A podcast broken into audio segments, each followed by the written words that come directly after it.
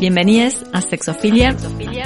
En este espacio nos juntaremos para reflexionar sobre el sexo, la sexualidad, la erótica y la salud sexual de la manera más incómoda e incomodante posible, para discutir y tensionar nuestros imaginarios sexuales. Yo soy Silvia Aguirre, soy psicóloga, sexóloga y una mujer heterosis apóstata. Emma Song, feminista prosexo, activista de la disidencia sexual. Yo soy Noelia Benedetto, psicóloga y sexóloga con perspectiva de género prosexo y una mujer heterosis apóstata. Esto es Sexofilia.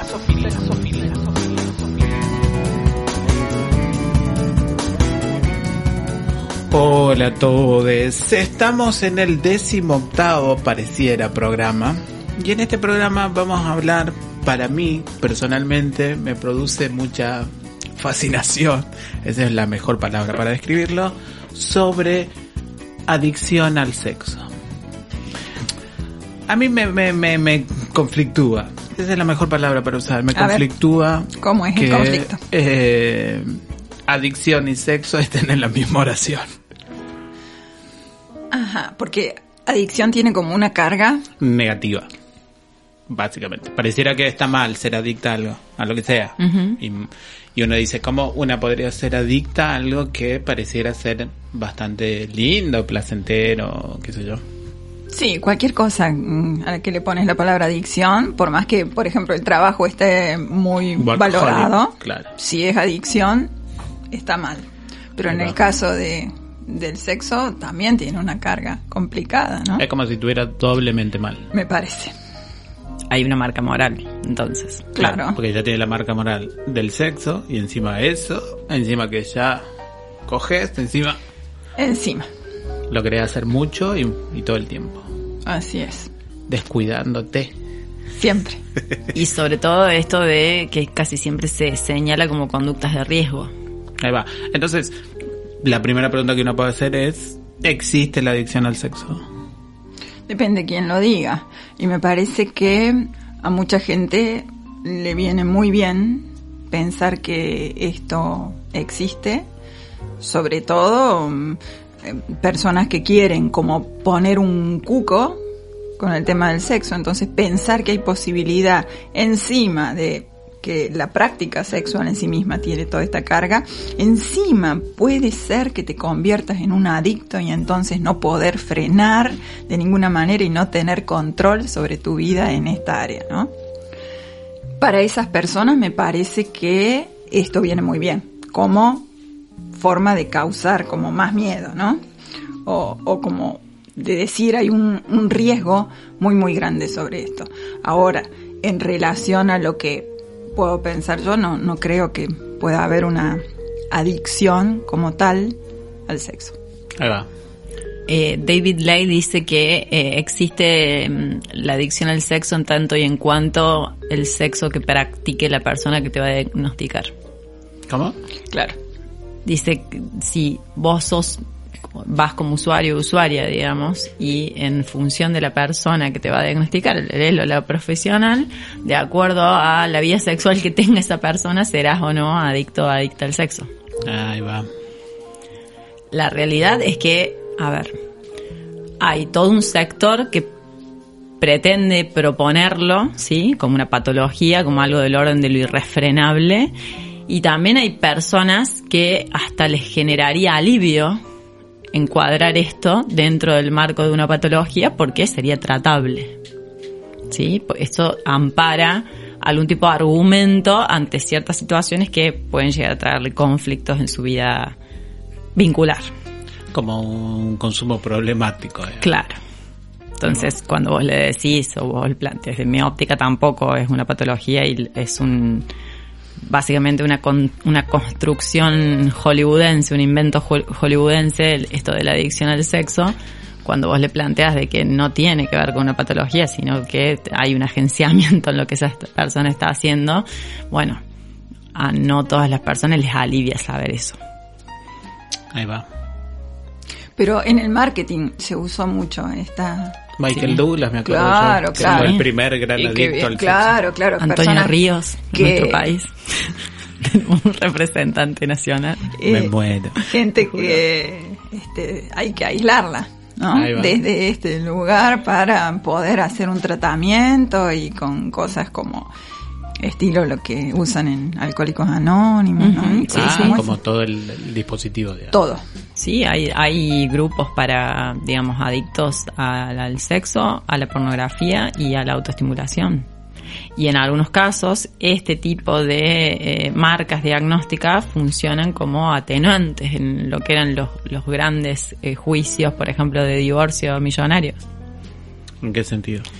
Y que si la persona tiene una patología, digamos, si en, en algún momento, por ejemplo, en estos eh, ju- juicios que se dan en, en Hollywood, el hecho de que la persona tenga una infidelidad, esté amparada en una patología, funciona como una Ah, atenuante. va, claro. Mirá. Y, y- pero ¿y hay un criterio como de frecuencia para cuando se vuelve adicción? Miren, yo tengo acá, no sé si ustedes quieren escuchar, un cuestionario de adicción al cibersexo. Ajá. Al ciber. Sí, que es una de las formas, ¿no? Por lo menos... eh, Claro, porque una podría decir, bueno, ¿a qué frecuencia? Digo, porque una puede ser adicta a la masturbación, lo voy a poner así. Sí, sí, Donde es bastante fácil de resolver, digamos, consumir sí, el sexo. sí. Pero si involucramos a otras personas se le com- se complica la, la adicción, digamos. Bueno, me acuerdo de un resonado caso que hubo en Alemania, que siempre lo cuento, de una persona a la que jubilaron por su adicción al sexo.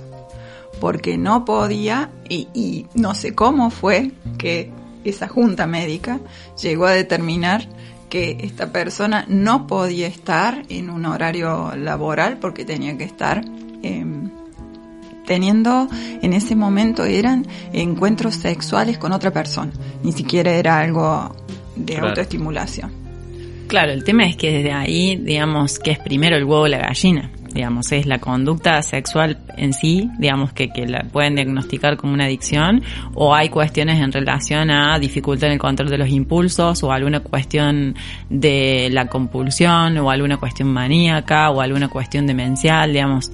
Casi siempre que se dan esas conductas del orden de lo irrefrenable, o que de repente impiden a la persona seguir con la reproducción de su vida cotidiana normada, muchas veces hay cuestiones de padecimientos de base, ¿sí? Que si estamos en, en el marco de algunos de esos cuadros, que también estarían, por ejemplo, algún tipo de, de cuadro psicótico, en- en- entraría también, en realidad a esa persona no la jubilarían por la adicción al sexo. Claro, pero así salió el título. Sí, sí, sí, sí. Y ahí es, es bien amarillista. Sí. Llama Claro. es ma- magnetiza muchísimo cuando se dice. claro. Generalmente, inclusive se habla de esto en socializados varones. Y cuando se hace la marca en alguna mujer, generalmente es de otra manera. La Sí. ninfomanía. La ninfomanía, sí, que Sí. La, la- la fiebre uterina, sí, eh, en algún momento creo que era Lindsay Lohan, que también la habían Ah, es propuesto verdad. como Cierto, pobre adicta Lindsay. a- al sexo, entonces, bueno, eh, creo que, que tiene que ver con algo que es, es la expresión de un cuadro de base, pero que no responde a una adicción al sexo propiamente dicha. Claro, lo que hay en general, lo que se asocia es con cuestiones de ansiedad, Ahí va. ¿no?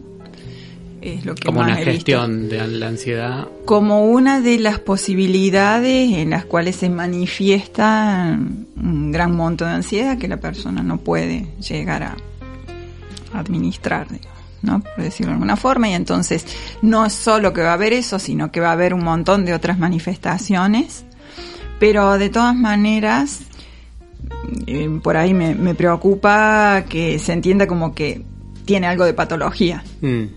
¿no? Y es la manera de mirarlo, en todo caso.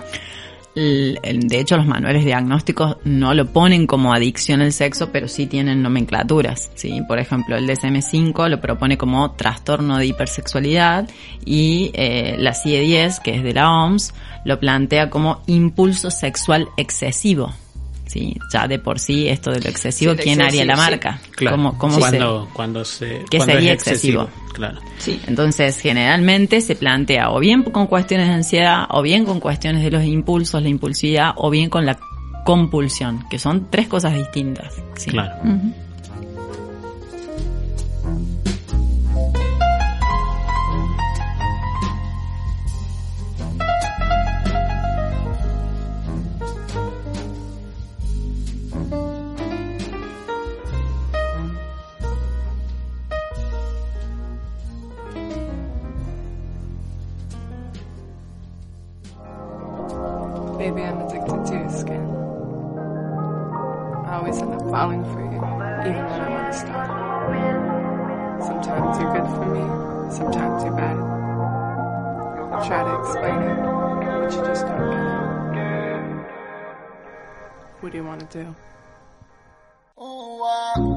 Han pasado varios días y estoy enfermo de ti.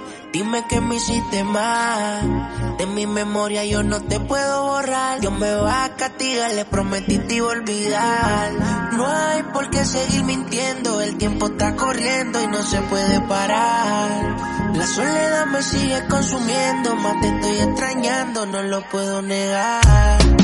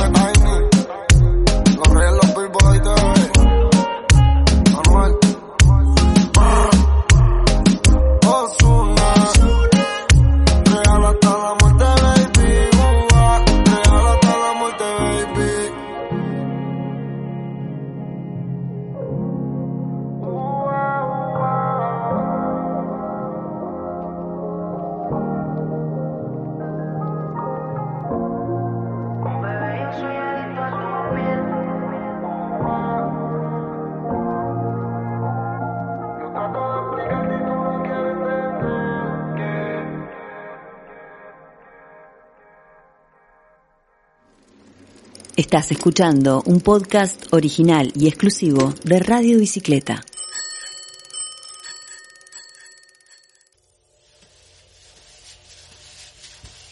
Bueno, Silvia tenía algo para compartirnos. sí, un cuestionario de adicción al cibersexo.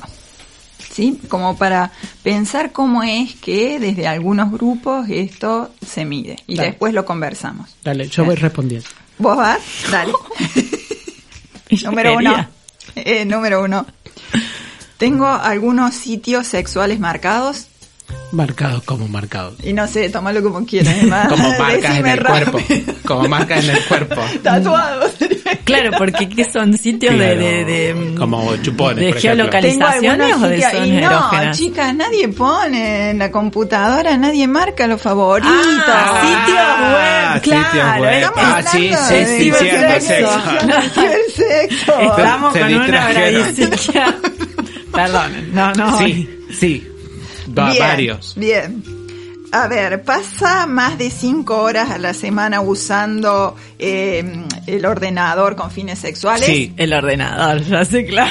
Claro. Lenguaje El neutro. Bueno, pero El esto es una investigación Pero española. argentinimizámela un poco ahí. No, pero le pongamos más distancia. Mejor que sea en Claro. español, así parece que a nosotras Otra- no. que A otros se equivocaron. gente. Otros se equivocaron. Nosotras no. Pero eh, sí a las dos primeras. Bueno, muy bien, vamos mal. Ah. Vamos mal. Tenés No, toda no. la pinta. ya me parecía, ¿eh? Cuando entró al consultorio yo la vi y dije, ya, ya. Esta es adicta al sexo. Se lo ojo hinchado. bueno, a ver, me he afiliado a sitios sexuales para conseguir acceder a material sexual online. Sí. No, no. Sí soy. No, no. Pero se- sigo adelante porque Por me favor, parece por Sí, favor. obvio. Bueno, he comprado productos sexuales online. Emma, Sí, sí. he buscado material sexual a través de un buscador de internet. Eh, sí, bueno, sí. Pero eso, Todo el mundo lo hace, claro. Es nuestro trabajo. Claro, el problema es ese, digamos, que uno no sabe bien si es adicta o está trabajando. claro. Claro. Bien. He gastado más dinero en material sexual online del que había planeado. Eh, Culpable. Sí. No te pones muy- OnlyFans es un problema. Ah, claro. Está, Claro. está Después- dolarizado el asunto. Después no llegamos a fin de. Claro, bueno. Bueno, Arroz. vamos por el 7. ¿El sexo en Internet ha interferido alguna vez con ciertos aspectos de mi vida? No. No. Bueno, el 8. ¿Ha participado en chats sexuales? Sí. Eh, 9. ¿Tengo un nombre de usuario o un nombre de pila que utilizo en Internet? Como distinto al que uso en Claro, mi vida. claro. No. Encima. Bien. Bueno, Encima. Es la misma Nombre persona. de fantasía. Claro. Es la misma persona. bien. 10. ¿Me he masturbado mientras estaba conectado a Internet? Pero, eso Pero solo por estar conectado o, o viendo algo, porque si es por estar conectado, no, digamos. Bien. No, la respuesta es no. ¿eh? Claro, Entonces, solo con bien. conectarme no me erotiza, digamos. Bueno. Bueno, pero la pregunta es así. A ver, no, no. No seamos malos. Claro. Pero o sea, deja que unos eh, puntos, no, si no. Pero es todas, 100 de ya 100. está, o sea, No. si, 100 de si no, 100. si no es genuina, no, no funciona. Es, es, es autoestimularse con Mientras- algún tipo de contenido, claro, claro. sí, y sí. sí, obvio, ¿para qué Sí. lo vas a poner? Pero esa pregunta, digo. Es o sea, rara igual. Yo no conozco gente que, Que no, lo haya hecho, claro. Bueno, la gente que conocemos nosotras está muy cegada. ¿Vos decís? Sí. No. Pero no, no hay. pero- Pero aunque no ¿Pero te, cómo? a ver, aunque no vayas a mandar mano directamente, hay una pasa, erotización claro. a nivel de, eh, digamos, el pensamiento, la fa- el fantaseo, te, digamos. te hace cosquillita. Y sí, hay, hay cosas que te, eh, o sea, te están afectando esos estímulos en algún punto. Sí. ¿Sabes que hay una diferencia entre socializados varones y socializadas mujeres en eso? A ver. A ver. Alguna investigación lo dice que eh, las socializadas mujeres con cualquier tipo de estímulo visual tienden a reaccionar, mientras que los socializados varones no, con cosas más específicas. ¿Cómo, cómo, cómo? A ver, ¿cómo sería la diferencia? que las mujeres tienen como más amplitud en la reacción, en la respuesta, respuesta medida en términos Sí, físicos, ¿no? Excitatoria, De- muy físico. orgánica. Sí. Y los varones no. Es como los socializados varones, es como una cosa como que la tienen más. El estudio plantea que, por ejemplo, viendo vos eh, una cópula animal, en las socializadas mujeres hay centros que se activan, ¿sí? De, que, que tienen que ver con los de recompensa. En cambio, en los socializados varones, esos centros se activan viendo, por ejemplo, sexo entre socializadas mujeres o sexo hetero, Solamente. solamente.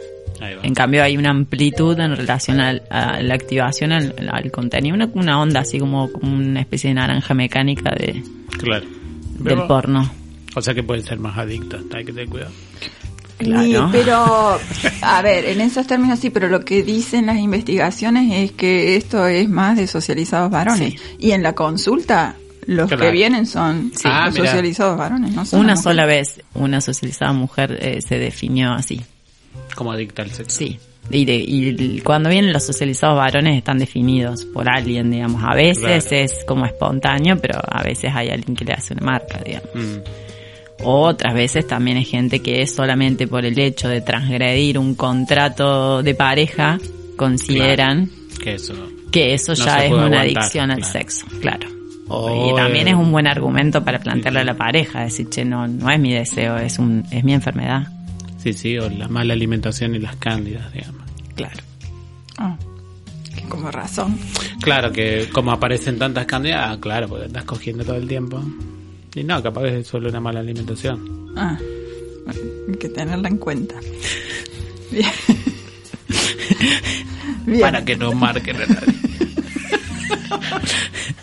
Bueno, vamos con el 11. A ver. He accedido a sitios sexuales desde otros ordenadores distintos al de mi casa. O sea, no los propios, digamos. Claro. Eh, no. Bueno, nadie sabe que uso el ordenador para propósitos sexuales. No, no, todo el mundo sabe. ¿Nunca agarraste la máquina o el celular de otra persona un día No. que no habéis llevado la tuya? No. Para eso. Y sí. No, no, es como la ropa interior de alguien para mí. Ah, mira. Wow. No, a menos que haya que arreglar la computadora. Y jamás, porque es como... soy muy serio, yo arreglo la computadora. Mira. No veo ni el contenido que puedan tener esas computadoras.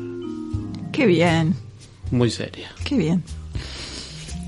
Eso es respetar la intimidad. Exacto. Ya después exacto. pasamos el contacto del servicio. Sí, ya, ya. No, me voy a, no me voy a enterrar sola acá. A ver. Bueno, bien. A ver, he intentado ocultar lo que hay en mi ordenador o monitor para que otros no lo vean. Y sí, algunas veces no fue el mejor momento. Bien, he permanecido despierto hasta después de la Sí, medianoche sí, para sí, acceder a material sí, sexual sí, online, o sea, has dejado de dormir. Utilizo internet para experimentar con diferentes aspectos de la sexualidad, esclavitud sexual, homosexualidad, Homosexualidad. sexo anal. Ah, Acá dice, acá sí. dice, juro que lo dice. Juro que lo categoría. Bueno, no, hermoso. Bien. Sí, todo. Yo todo Bien. Tengo mi propio sitio, sitio web Ah, ya me armé uno. digamos. que contiene algún material sexual. Eh, no, no, no llegué. Bueno, me he prometido a mí mismo dejar de usar internet con fines sexuales. No. En ocasiones utilizo cibersexo como un premio por haber conseguido algo. Acabar un proyecto, un día estresante. Y sí. Un bueno, kilo de helado. Sí. Vamos a descansar. Vamos a descansar. Una, una duchita. Sí, obvio. Em, a ver, cuando no consigo acceder a información sexual online, me siento ansioso, enfadado o decepcionado. No, no. Ninguna de las tres. No Bueno. hay forma de no conseguir. O Bueno. sea, Y vaya a saber. Em, Depende de lo que buscaba la gente.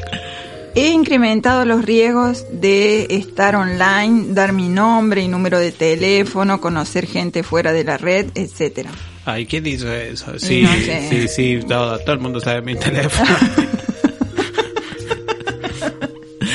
Bueno, me he castigado a mí mismo cuando no, eh, Jamás. cuando no, yo- es así. Cuando dice cuando me he castigado ya dije no, No, está jamás. seguro que no.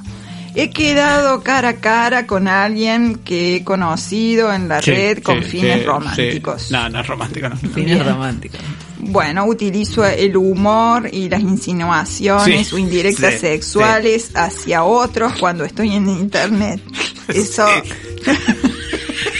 Eh, eh, yo tengo un meme incluso que mando antes. Claro, eso te iba a decir. Los memes no son Yo para tengo eso. un meme que dice, mi, uni- mi manera de expresar cariño es teniendo sexo. Claro. Así abrimos. Así abrimos el chat. ¿Se Bien. contrata o no? ¿Se, Claro. fir- se firma o no? Quien avisa no traiciona. dicen. Bien, y la última. He tropezado con material sexual ilegal estando en internet. He tropezado. ¿Cómo se tro- Me caí. Me caí. Ay, En el me caí en la pedofilia. Y es raro, No, digo, ¿verdad? no. Es como el meme ese de cuando imagino que alguien quedó embarazada Claro. por accidente. Eso dice, Eh, chica, eso dice. No me caí, digamos. Bueno, esto Es está en un estudio que se llama Propiedades psicométricas de un instrumento de evaluación de la adicción al cibersexo, que es de Rafael Ballester Arnal, de la Universidad de Valencia. Mira. Y a partir de eso se genera todo un dispositivo Sí. para tratarlo, digamos. Sí, sí, sí, porque, a ver, dan por hecho que esto existe y entonces, bueno, lo tienen que medir, lo tienen que determinar y se mide, consideran, de estas maneras. Personas que tienen muchas respuestas positivas de estos. Gente como vos. está, está ahí mm, como para que esos profesionales de la salud mental sepan que sí entran dentro de esa, de esa marca, ¿no? La molestia sería de alguien que llega a la consulta. La molestia sería, bueno, mire, a mí esto no me permite hacer otra cosa. ¿Esa sería la molestia? ¿O simplemente se sienten juzgadas por otras personas? Eh, y creo que hay, hay de varios. Seguro que el, el juicio de las demás personas, que les causa, que muchas veces tienen que ocultar, eh, muchas personas tienen esto de mm, estas prácticas en la oficina, por ejemplo. claro, complejo. Claro. Entonces, porque en su casa no tendrían espacio, no tendrían ningún tipo de privacidad. Matrimonio. Claro, efectivamente. Entonces es en la oficina y en la oficina tienen que buscar lugares para resguardarse, para que eh, esa computadora además no tenga ningún registro Sí, de sí, lo sí. que están haciendo Borrar y, el historial. y todas esas cosas. Entonces eh, es la mirada de los demás porque también si tienen, bueno, jefe, jefa, ¿no? Claro. Eh, también eso. Y además porque en muchos casos sí les quita mucho tiempo Mm. Con alguien habíamos llegado a, a decir, bueno, cuando mm, lleguemos a cuánto, cuánto te parece que por día sí le podés dedicar a esta actividad. Bueno, habíamos quedado en dos horas. Bueno, cuando se llegó a las dos horas, ya estuvo. Se cortaba la conexión como en el ciber del, del 2000. Sí, no, no hizo falta tanto, pero sí se puede abordar de esta manera, ¿no? Sí, el abordaje, digamos, en el, en el caso de que a esa persona le genere algún padecimiento o le, o le impida sostener una rutina, pero yo pensando en este instrumento, salvo dos o tres ítems, también podrían ser eh, las características según las que se define esta cuestión del espectro de sexofobia y y digamos y, y el- la cuestión la, la sexo sí no no es no es sexofilia es eh, Nosotras erotofo- somos, sí. nosotras somos sexofilia eh, erotofobia y, Y erotofilia. erotofilia entonces eh, salvo algunos ítems todos esos indicadores o todos esos eh, esas frases podrían ser compatibles con una personalidad con rasgos de personalidad que tienden hacia la erotofilia Entonces- que no, no sería una patología de ninguna manera. para nada al contrario es una que- característica y nada más.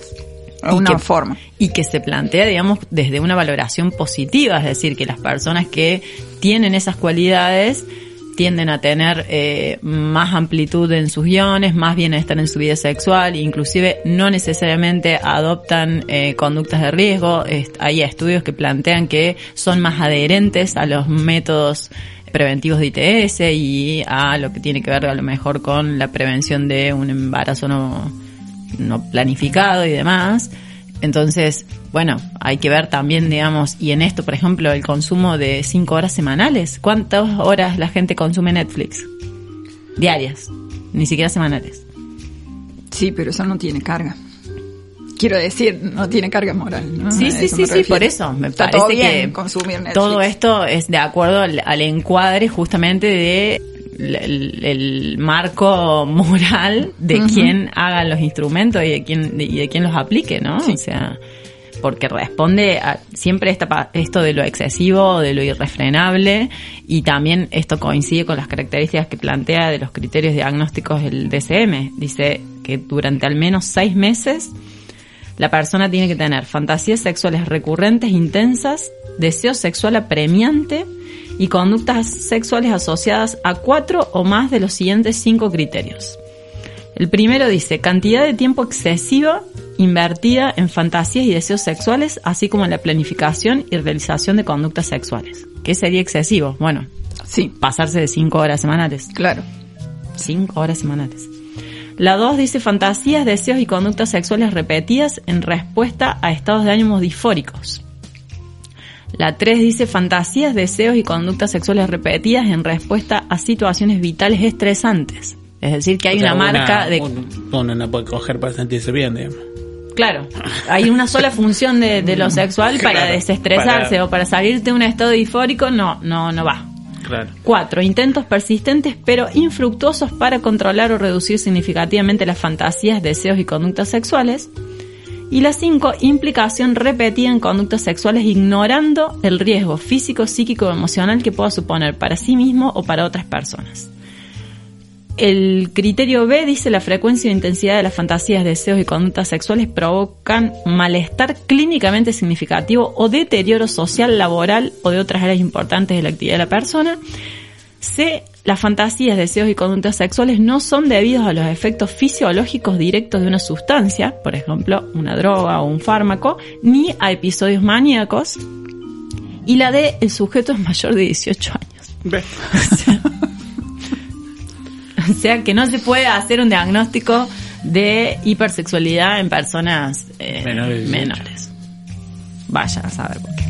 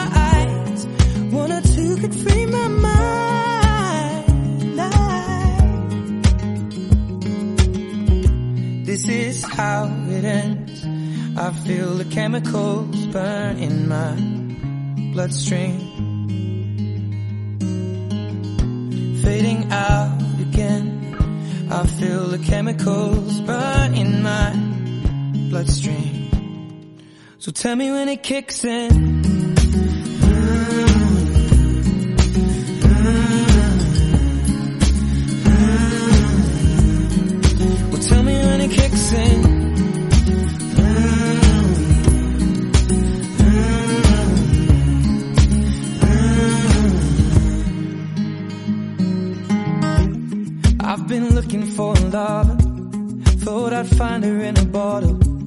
God, make me another one. I'll be feeling this tomorrow.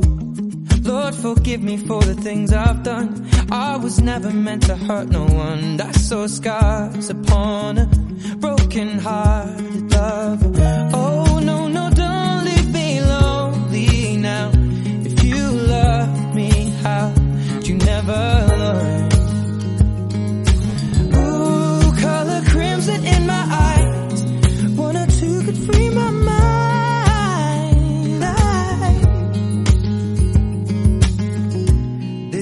how it ends. I feel the chemicals burn in my bloodstream. Fading out again. I feel the chemicals burn in my bloodstream.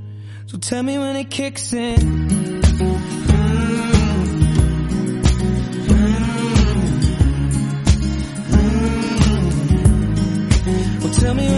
Tell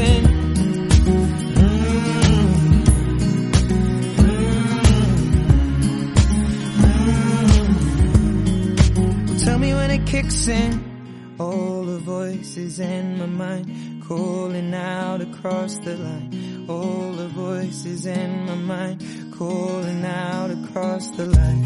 All the voices in my mind calling out across the line.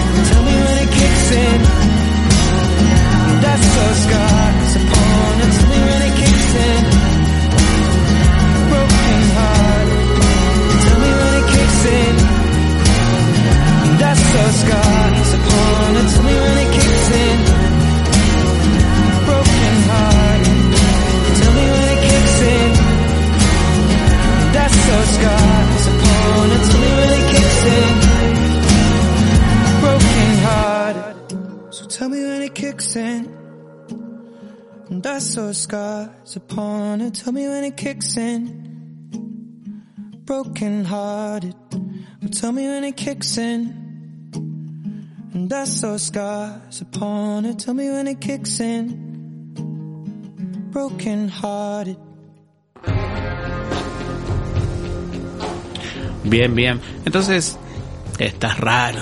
Digo, está raro pensar que la adicción al sexo pareciera solo tener las características de que el sexo esté solo circunscripto al sexo reproductivo. Digo, y pensando en las cinco horas, uno dice, bueno, si uno se toma, por ejemplo, media horita para coger por día, sea lo que sea que haga, Sí, se nos acabó rápidamente. sí, muy poco el margen. Claro, estamos re adictos, o por lo menos yo. Digo, Claro. sea la autoestimulación o sea con otras personas, digamos. Es muy poco el margen. Claro, o sea, es como. No, no terminan de ver una serie en cinco horas. No. Por eso hay muchas cosas a las que les dedicamos más de cinco horas semanales y sin embargo no las están tipificando como una adicción o como algo relacionado al vicio. Como, bueno, viste que el- cuando te ma- marcas ahí muchas veces en algunas redes sociales, en los celulares, el uso que tenés de esas redes sociales es mayor a cinco horas. Olvídate. ¿Cuánto se usa Instagram? No sé, yo no. Yo tengo no. Yo una no alarma debo. que me marca. ¿Ah, sí? Para- sí, sí, para soltar. Ah, es buena esa. Sí, a la hora y media. Me A la hora y media estar en Instagram. Claro, el tema es que yo tengo varias cuentas. Entonces, Cambio. y eso me lo marca por cada cuenta. Hablemos de la adicción a Instagram. claro. Entonces, Eh, bueno, pero es mi trabajo. Está bien, claro, claro, son dos cosas diferentes. Bueno, porque eso, el trabajo tampoco cuenta, digamos. La persona tiene que trabajar más de 12 horas. No, no. Pareciera que eso es. Soportarlo estaría bien, digamos. Sí. Sí, inclusive es reconocido positivamente, digamos. Claro, el Esto de- le- hay un reforzamiento positivo a que esta, la persona sea la mejor empleada del mes y la más dedicada y todas estas Yo soy muy dedicada con respecto al sexo. Serías como la mejor empleada del mes. Claro, claro, de para la saber, claro, para saber, investigar. Digo, Bien eh, erotofílica. Claro. perdón. Entonces, como adicción, una puede decir que no sería algo que estuviéramos de acuerdo. Que podríamos llegar a ser adictas al sexo. Mm, no, eh, no. Y me parece como muy nocivo como concepto y me parece que daña a mucha gente. Incluso Eh, hasta como consumo problemático. sí. Bien. Sí, pues en realidad ya le hace una marca problemática a una práctica en sí. Entonces, de repente, el hecho de que alguien quiera mm, cultivar su, su tiempo en esto, porque te- aparte con, con toda la connotación y, y toda la etiqueta y todo el estigma que se hace de una persona adicta. Mm. Digo, porque pienso en otras, en otras actividades que se marcan en el orden de lo placentero, como salir de noche, por ejemplo. Sí. donde también te lleva muchísimo tiempo y muchas personas diagraman su semana a partir de las salidas de viernes y sábados. Sí. Tiempo, dinero, recursos varios. Sí, sí, porque también pienso en un montón de veces que se escucharon esas cosas con Michael Douglas o con Ríos de, bueno, todo el dinero que gastaban en trabajo sexual y el perjuicio que eso podría ser, digo, pero pienso también en esto, las personas que trabajan toda la semana solamente pensando en el dinero que pueden producir para viernes y sábado. para el ocio y el esparcimiento. Bueno, es que ahí también hay una cuestión acá de marcar justamente cuando esto no es reproductivo en términos normativos, ¿no? Claro. Porque, digamos, hay hasta, hay hasta inclusive un consumo, ¿sí? Hay todo un proceso, un mercado que se sostiene en personas, por ejemplo, que eh, consuman pornografía, que consumen trabajo sexual, o de repente los recursos que utilizan para autoestimularse o bien para tener mm, sexo compartido, ¿no? Desde una cita, un hotel, eh, hay un montón de espacios físicos que se retroalimentan de todas estas conductas, pero pareciera que si no es a los fines reproductivos de la especie, si eso se pasa a términos excesivos, que habría que ver, ¿no? Cómo, cómo Bueno. cuantificamos esto de lo excesivo, aparece el mote de la adicción. Sí, sí. Hasta San Agustín estaría de acuerdo, estaría en desacuerdo con marcar el sexo como excesivo. ¿Por qué? Porque Agustín pensaba, digo, cuando dijo, "Uy", digo, lo que terminaban hablando, eh, porque San Agustín pensaba precisamente que para poder, para poder ver si una marcaba moralmente la conducta apropiada de los esposos, no debería ser el exceso del sexo lo que marque si es negativo o tiene que ser eh, punible esa conducta, sino habría que pensar de otra manera, digo, ¿cuándo pasó que el sexo se volvió punible y no por exceso? Entonces Agustín ahí inventa un montón de otras cosas, pero el exceso por sí, dice Agustín, como mucho, producirá que la gente tenga más sexo y por lo tanto en algún momento también se reproducirá por ese mismo sexo. Entonces el exceso no, no le parecía importante como marca, digamos. Si bien eso ha quedado muy inscripto en la cultura cristiana de que el exceso del sexo es el problema, pero en esos grandes padres de la iglesia cristiana ni siquiera era un problema, el problema era otro, digamos. ¿Qué es lo que marca el sexo como algo negativo? Inclusive también pienso en esto de la marca que se hace como que no se lo piensa como un continuum de en relación a la actividad sexual, ¿no? Digamos, cuando se trata de patologizar esto, o bien tenemos un deseo sexual hipoactivo, que generalmente se asocia a las socializadas mujeres, ya últimamente le sacaron la palabra deseo y pusieron interés sexual. Si es una persona con diversidad funcional, se habla de hipersexual o de hipersexualidad, sí, pero como, como una conducta patológica. Sí, sí. Y si es una persona neurotípica, se habla de adicto al sexo. Entonces, ¿qué sería lo, lo normativo, lo normal, lo, lo que en la semiología de- diríamos lo EU? Tener hijos. Claro.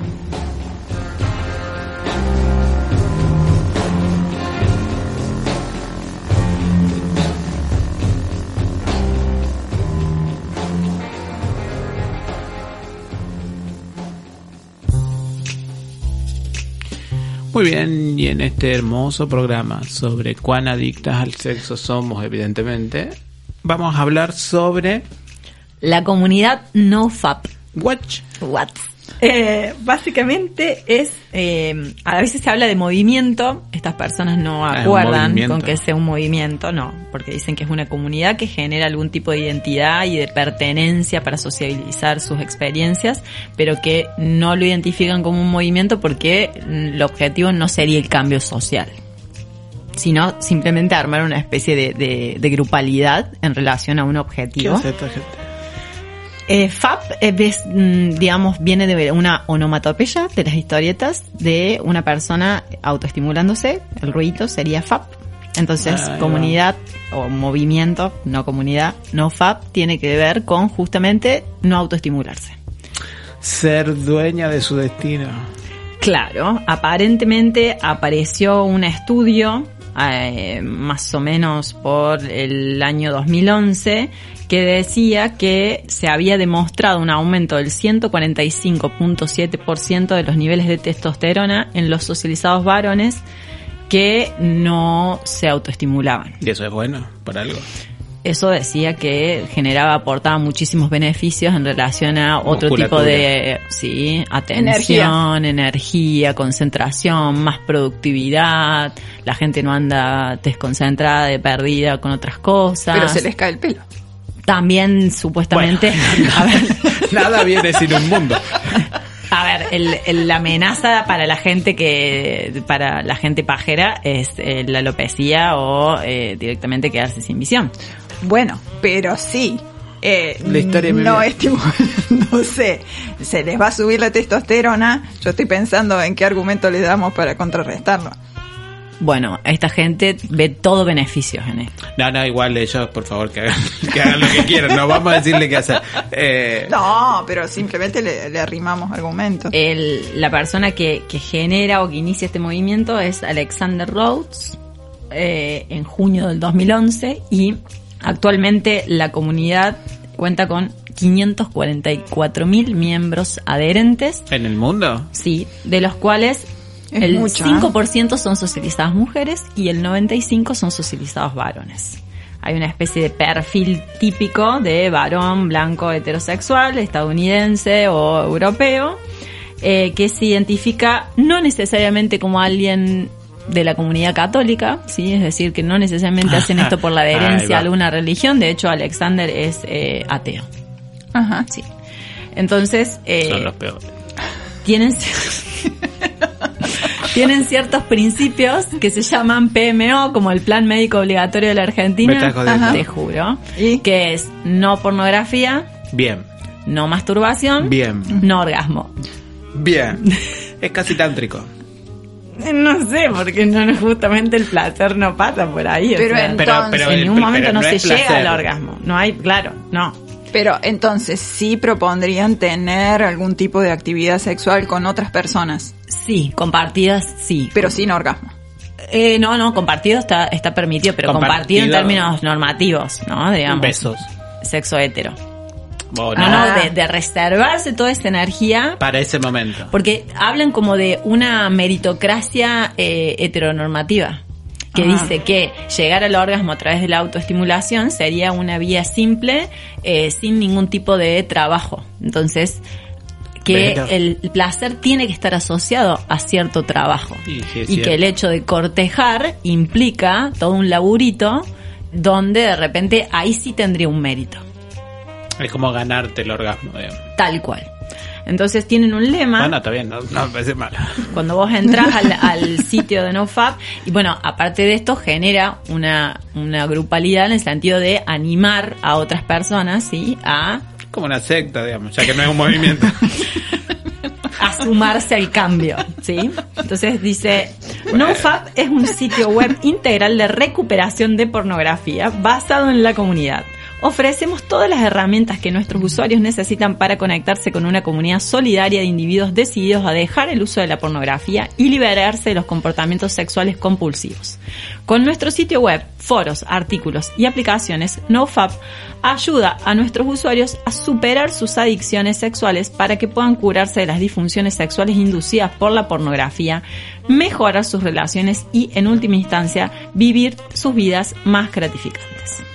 Ahí va. Y tienen como una especie de desafío, como un reto de 90 días. Claro, pero, como en Seinfeld. El- la primera etapa es no se permite el uso de material pornográfico, pero sí la autoestimulación. La segunda etapa es ni porno ni autoestimulación. Y la tercera etapa es ni porno ni autoestimulación o sexo en pareja. Es decir, como que se Ah, reserva. como llega a un nivel... Claro, un nivel de, de- de- de cierto extremo donde ahí vos ya tendrías muchos beneficios para eh, los fabstronautas, que son lo- lo- What? los fabstronautas. Sí, sí, son los miembros de, de- de esta comunidad. ¿sí? Ajá. Y eh, básicamente los efectos para ellos o ellas son muy claros, que tienen que ver con un aumento del autocontrol, una actitud más fuerte, ¿sí? en relación a la productividad y al rendimiento diario, la cura de ciertas dificultades sexuales, Por ¿sí? ejemplo. control eh, eyaculatorio y mm, erección. Eso es lo que manifiestan, de todo lo contrario en realidad lo que propone el- nuestra sexología al menos Ah, Sí, sí. y más tiempo libre y más espacio en el disco duro de las personas para hacer otras cosas con fines más elevados. Por ejemplo, Trabajar. Sublimar, trabajar. ¿Sí? Entonces, leer poesía. Perdón. no hay ningún tipo de mm, estudio que compruebe que esto es así, ¿no? Digamos, se dispara a través de ese estudio que dice, bueno, arroja estos resultados de aumento de texto, pero en realidad dicen que quizás esto tenga que ver, que las personas empiecen a registrarse así, tenga que ver más con una cuestión de efecto placebo, ¿sí? Mira. Entonces, se ampara también en muchos, digamos, como en argumentar desde una especie de comunidad todos los mitos que en algún momento eran religiosos o morales en relación a la autoestimulación. Por Claro. ejemplo, eh, el, el famoso señor de los cereales, Kellogg, que eh, trabajaba justamente en rehabilitación de personas que se autoestimulaban, ¿sí? Tenía todo un programa de rehabilitación de onanistas, llegando Mira. a veces a mutilaciones como una forma de intervención, ¿sí? A, Tranca. a ca- claro, a castrarlos para que, para que no se casquen. O por las buenas. Bueno, él prometió una rehabilitación. Ahora, ustedes nunca se propusieron voy a estar tanto tiempo. No, sin- ¿para qué? No, No, a mí me, me, me lo propone la vida. no, pero es algo, ustedes, eh, de- como de- cada- No, claro, la profilaxis. digamos, durante un la tiempo, eh, durante un tiempo voy a... No, nunca. ¿No? No, ¿Nunca? para qué sé yo, pero viste por ahí depende, no tenés tiempo por ahí. No, no, no, pero como propuesta. No, no, no, no. Como decir, Siempre externo. no como harinas. Ah, en ese sentido, claro. Claro. Eh, no. Siempre fue un factor externo lo que me impidió. Claro. Sí, sí, no, pero estos muchachos es una cosa. No, está muy bien, son, son, son maestros de su destino. son- sí. Sí, pero en realidad también hay una especie de, eh, porque vos podrías decir, bueno, hay una- un total agenciamiento acá y en realidad me parece que es el pánico que genera la posibilidad del total agenciamiento. Yo creo que es un pareciera, no quiero hablar mal, obviamente, digo, cada cual hace lo que quiere con sus cositas, pero pero al- hay un sesgo moral muy obvio, digamos, enmarcado en estudios neuropsicológicos, digamos, o, o donde, claro, a ver, siempre todo el mundo decía, no podés masturbar mucho porque te vas a volver tonto, digamos. Ya, Como es, bueno, es lo mismo, estamos diciendo lo mismo. Paradójicamente, y esto lo digo acá, para cuando vayan a talleres, si yo o clases, si yo alguna vez en una clase estoy media perdida, es por lo contrario, no porque cogí. Claro, es porque te faltó. Es porque falta Como la autorregulación. Claro, exacto. Bueno, justamente David Lay, que es la, la persona que mencioné al principio de- del, del diagnóstico de adicción al sexo, también dice, dice, no quiere decir que la masturbación y el porno sean necesariamente buenos, pero sí que no son intrínsecamente malos. Como recuerda el psicólogo David Lay, el grupo, este tipo de comunidad, re- regurgita un montón de viejos mitos sobre cómo dejar de masturbarse ayuda a ser más enérgicos, sexuales, viriles y masculinos, solo que pasados por el tamiz de la pseudociencia moderna.